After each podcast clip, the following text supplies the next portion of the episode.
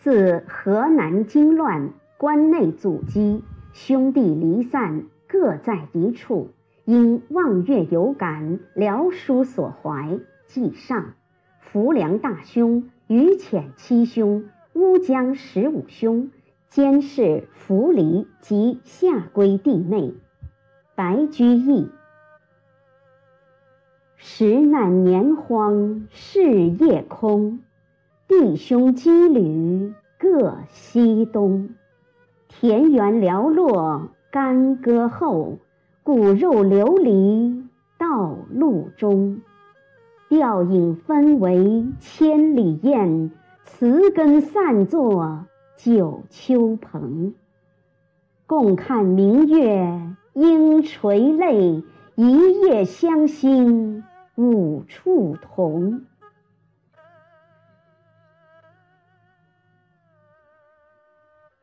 注释：河南。唐时河南指今河南省大部和山东、江苏、安徽三省的部分地区。关内，唐时的关内辖今陕西大部及甘肃、宁夏、内蒙的部分地区。阻击，遭受饥荒等困难。浮梁大兄，白居易的长兄白幼文。贞元十四、十五年，任饶州浮梁主簿。于潜七兄，白居易叔父白季康的长子，实为于潜县尉。乌江十五兄，白居易的从兄白毅，时任乌江主簿。扶离在今安徽宿县境内，白居易的父亲。在彭城做官多年，就把家安置在扶离。下归县名，治所在今陕西省渭南县，白氏祖居曾在此。干戈，古代两种兵器，此处代指战争。吊影，一个人孤身独处，形影相伴。没有伴侣，千里雁，比喻兄弟们相隔千里，皆如孤雁离群。词根，草木离开根部，比喻兄弟们各自背井离乡。蓬，深秋时节随风飘转的蓬草，古人用来比喻游子在异乡漂泊。九秋。指秋天，五处，即诗题中所言的五处。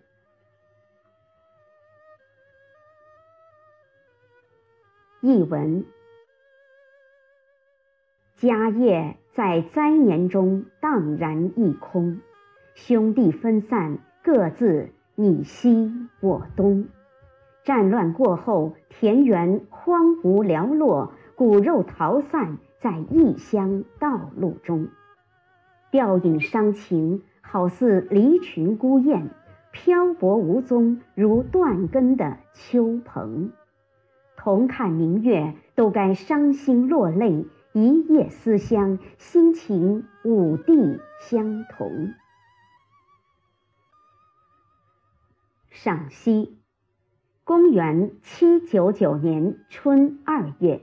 宣武节度使董敬死后，部下叛乱。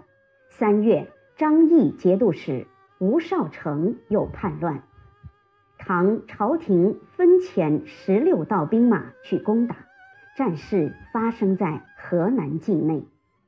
平叛战争规模较大，时间亦长。此即诗题所言：河南惊乱。田园荒芜，骨肉离散，诗人自不免忧国思亲，伤乱悲离。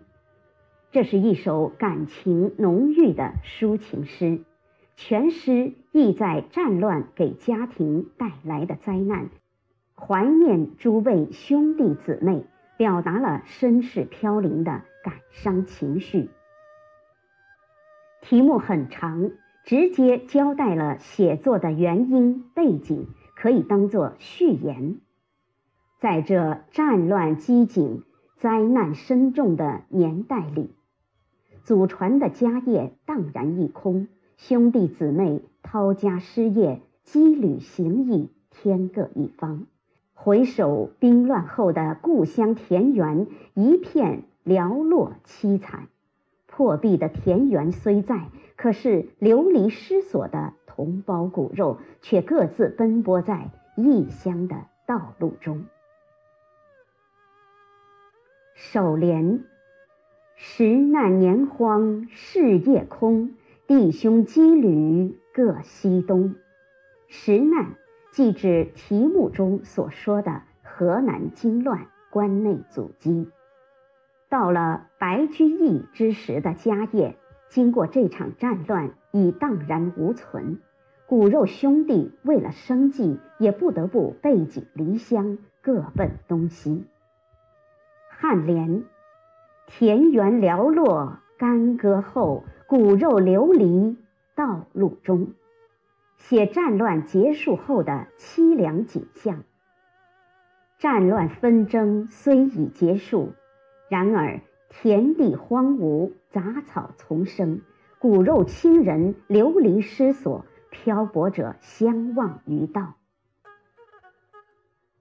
这两联。以作者的亲身经历描写了战乱给人们带来的灾难，亲人们有家不能回，战争一起，田地产业皆付诸东流，所有的不幸都得由人民来承担，兴亡最苦的都是百姓。诗的前两联就是从时难年荒这一时代的。灾难起笔，以亲身经历概括出战乱平年、家园荒残、手足离散这一具有典型意义的苦难的现实生活。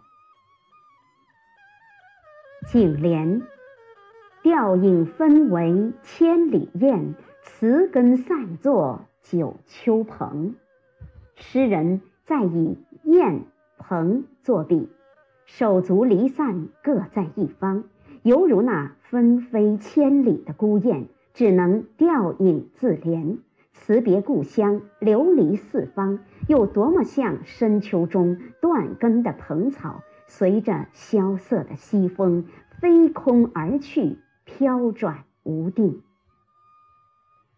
吊影分为千里雁，词根散作九秋蓬。这两句一向被人们所传颂，诗人不仅以千里孤雁、九秋断蓬做了形象贴切的比拟，而且以吊影分飞与词根离散这样传神的描述，赋予他们孤苦凄惶的情态。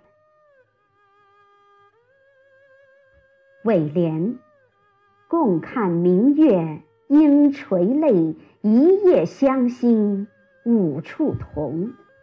诗人用明月这一自古以来就容易引起人们遐思的美好意象，点明了题意。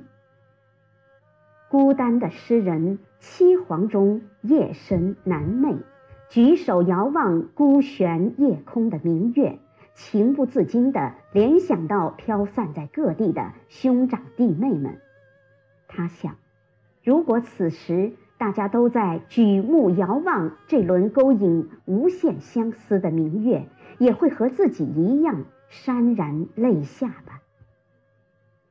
这一夜之中流散五处深切思念家园的心，也会是相通的。诗人在这里以绵渺真挚的诗思，构出一幅五帝望月。共生乡愁的图景形成了默契，从而收结全诗，创造出浑朴真纯、引人共鸣的艺术境界。全诗以白描的手法，采用平易的家常话语，书写人们所共有的而又不是人人俱能道出的真实情感。清刘熙载在《易概》中说：“常与易，其与难，此诗之出关也；其与易，常与难，此诗之众关也。香山常得其，此境良非易道。”白居易的这首诗不用典故，不是早会，语言浅白平实而又意蕴精深，情韵动人，堪称用常得其的佳作。自河南经乱，关内阻击，兄弟离散，各在一处，因望月有感，聊书所怀，记上。浮梁大兄、于潜七兄、乌江十五兄，监视扶离及下归弟妹。白居易：时难年荒事业空，弟兄羁旅各西东。田园寥落干戈后，骨肉流离道路中。吊影分为千里雁，词根散作九秋蓬。共看明月应垂泪，一夜相心五处同。